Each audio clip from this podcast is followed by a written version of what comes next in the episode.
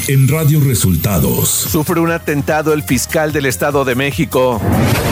López Obrador prevé autosuficiencia energética para el próximo sexenio.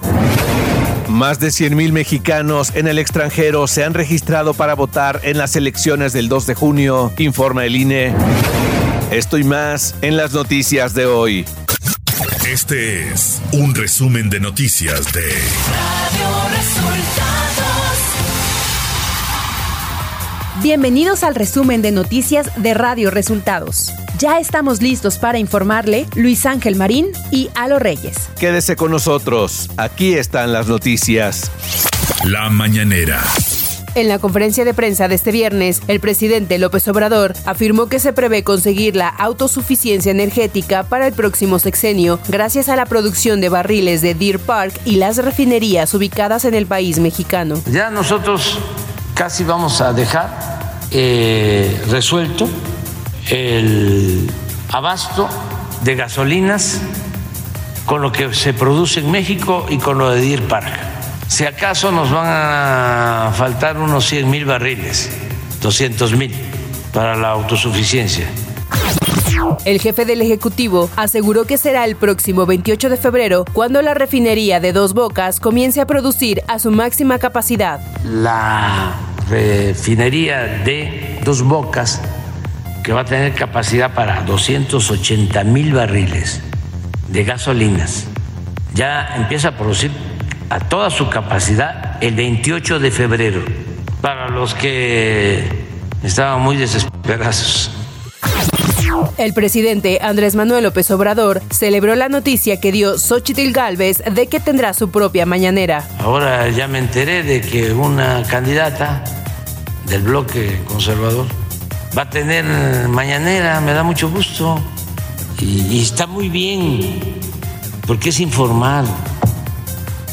Eh, eso es lo que la gente este, necesita, más información, garantizar el derecho a la información y que haya debates y que de distintos puntos de vista y se garantice el derecho a disentir y que haya crítica y réplica. Eso es la vida pública democrática. Lo celebro eso.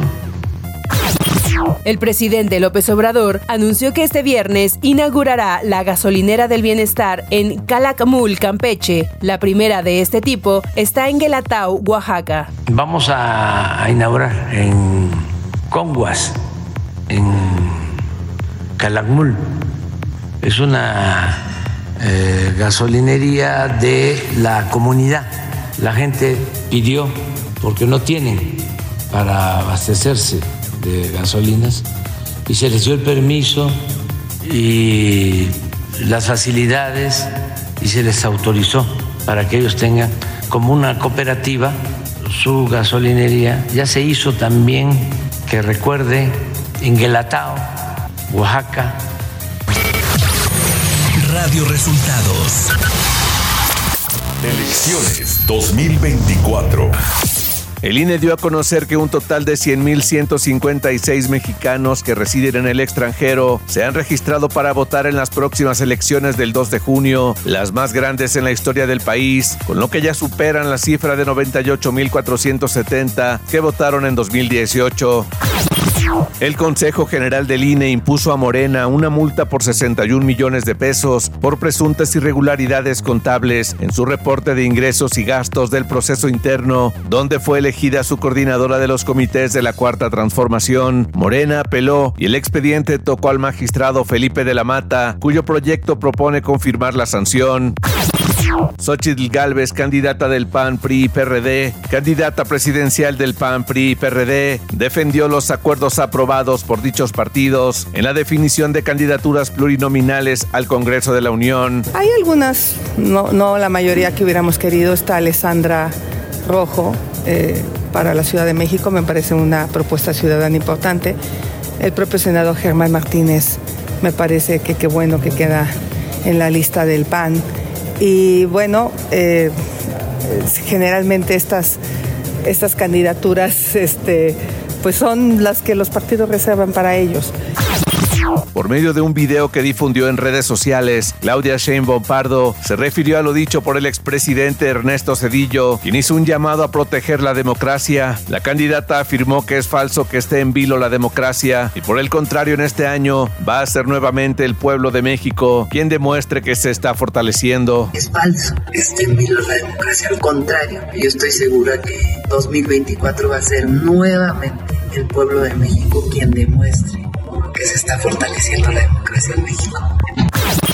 El presidente nacional del PRD, Jesús Zambrano, se refirió a la conferencia de prensa que dieron los líderes de las bancadas de diputados y senadores de su partido por la definición de candidaturas, principalmente el caso del ex gobernador de Michoacán, Silvano Aureoles. Digamos, Silvano Aureoles todavía podría aspirar a algo. Dicen que el que respira aspira, entonces eh, él eh, desde luego que puede ser candidato. Eh, a un distrito. Él había dicho que él quería jugar por eh, Zitácuaro, el distrito 3 eh, federal.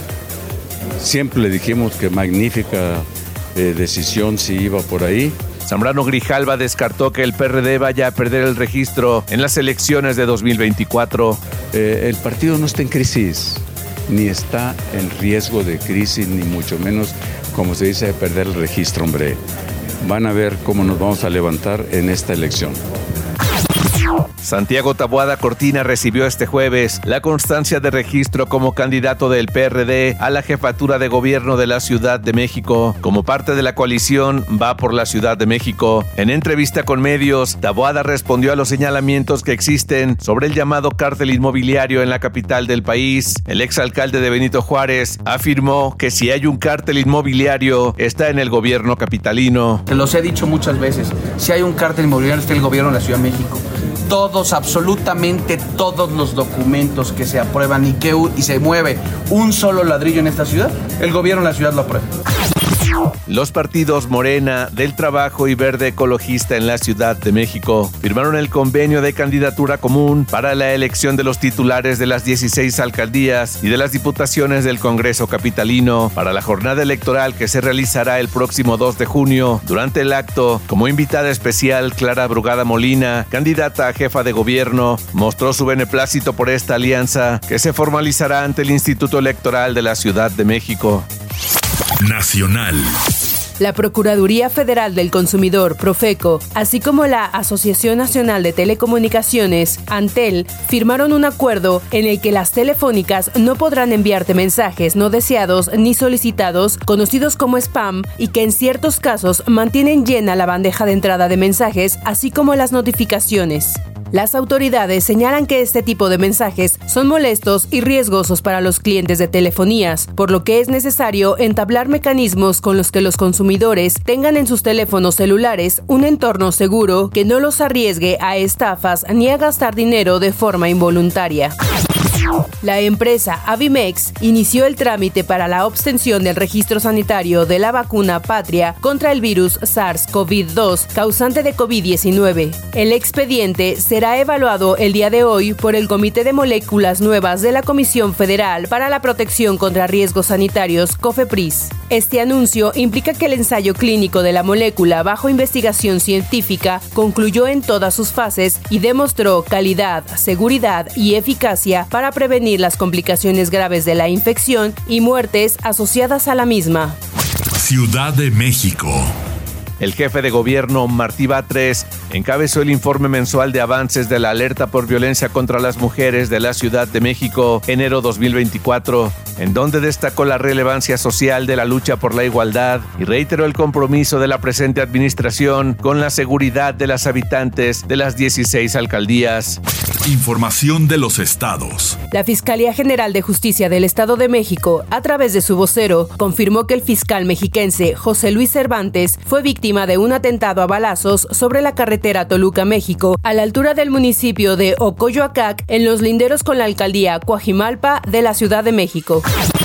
Estudiantes de la Escuela Normal Rural Raúl Isidro Burgos de Ayotzinapa se manifestaron este jueves en el antimonumento a los 43 en el cruce de la Vía Rápida y la Avenida Costera Miguel Alemán, donde realizaron un mitin. Los jóvenes criticaron que en días recientes se liberaron a ocho militares acusados de participar en la desaparición de sus 43 compañeros ocurrida la noche del 26 y 27 de septiembre de 2014. Los normalistas recriminaron que los ocho militares fueron detenidos en junio de 2023 y se les liberó rápidamente. A tres días de haber nacido, un bebé fue robado la madrugada del jueves de su domicilio, ubicado en Pachuca Hidalgo, por una mujer identificada como Yaneli Ramírez o Janet Bello, quien fue contratada para cuidar al bebé. De acuerdo a las primeras indagatorias, la noche del miércoles, la mujer ofreció un té a los familiares del niño con el que los hizo dormir. Después de robarles dinero y tres teléfonos celulares, tomó al niño nacido apenas el martes y se fue con rumbo desconocido. Dejó una hoja con un mensaje en el que insinúa ser parte de una organización delictiva. Economía. El subsecretario de Hacienda Gabriel Llorio celebró que la Oficina de Gestión de Deuda de México fue reconocida como la mejor de Latinoamérica por Latin Finance. El funcionario señaló que durante esta administración México ha sido reconocido 27 veces por la innovación y eficiencia del manejo y política de deuda. El INEGI dio a conocer que el mercado laboral mexicano mostró fortaleza a lo largo del 2023 y en diciembre anotó una tasa de desocupación de 2.6%, la más baja para un cierre de año desde 2005. La tasa de desocupación de diciembre incluso fue la más baja en nueve meses, desde que en marzo tuvo su mínimo histórico de 2.4%. Esto de acuerdo a la encuesta nacional de ocupación y empleo. Clima. El Servicio Meteorológico Nacional anunció que para este 26 de enero prevé la llegada del Frente Frío número 31 y su masa de aire polar ingresarán rápidamente sobre el noroeste y norte de México. En combinación con la corriente en chorro polar, producirá vientos fuertes a muy fuertes con tolvaneras en ambas regiones. De acuerdo con el pronóstico, se esperan lluvias con intervalos de chubascos en Nuevo León, lluvias aisladas en San Luis Potosí y Coahuila, viento del oeste de 15 a 30 kilómetros por hora con rachas de 60 a 80 kilómetros por hora y tolvaneras en Chihuahua y Coahuila, y de 40 a 60 kilómetros por hora en Nuevo León, Durango, Zacatecas y Aguascalientes. Radio Resultados Internacional. La Fuerza Armada Nacional Bolivariana de Venezuela derribó un avión invasor proveniente de la isla mexicana de Cozumel, en el estado de Zulia, informó este jueves el comandante estratégico operacional de la institución militar, Domingo Hernández Lares. Dijo que la aeronave fue detectada por los radares venezolanos, ingresando al espacio aéreo nacional con el dispositivo de telecomunicaciones apagado y sin permiso. Y ante esto se activó un plan de defensa para destruir a lo que consideró una aeronave hostil. Kennedy Eugene Smith murió la noche de este jueves por inhalación directa de nitrógeno a las 8.25 de la noche en una cárcel de Alabama, sanción aplicada por las autoridades estadounidenses que lo condenaron a muerte por el homicidio de una mujer en 1996. Esta es la primera vez que se aplica este método de pena de muerte en Alabama, un método que la ONU equipara a tortura. En su dictamen tomado por un panel de 17 jueces, la Corte Internacional de Justicia decidió no desestimar el caso iniciado por Sudáfrica que acusa a Israel de genocidio en Gaza. Sudáfrica, que presentó la demanda, ha pedido al tribunal que ordene a Israel detenga sus operaciones en territorio palestino. Y aunque el tribunal de la ONU no llega a ordenar el alto al fuego en Gaza, exige a Israel que trate de contener la muerte y la violencia. Además, pide que autorice el ingreso de ayuda humanitaria en territorio gazatí. Hasta aquí el resumen de noticias de Radio Resultados. Voces informativas Luis Ángel Marín y Alo Reyes. Radio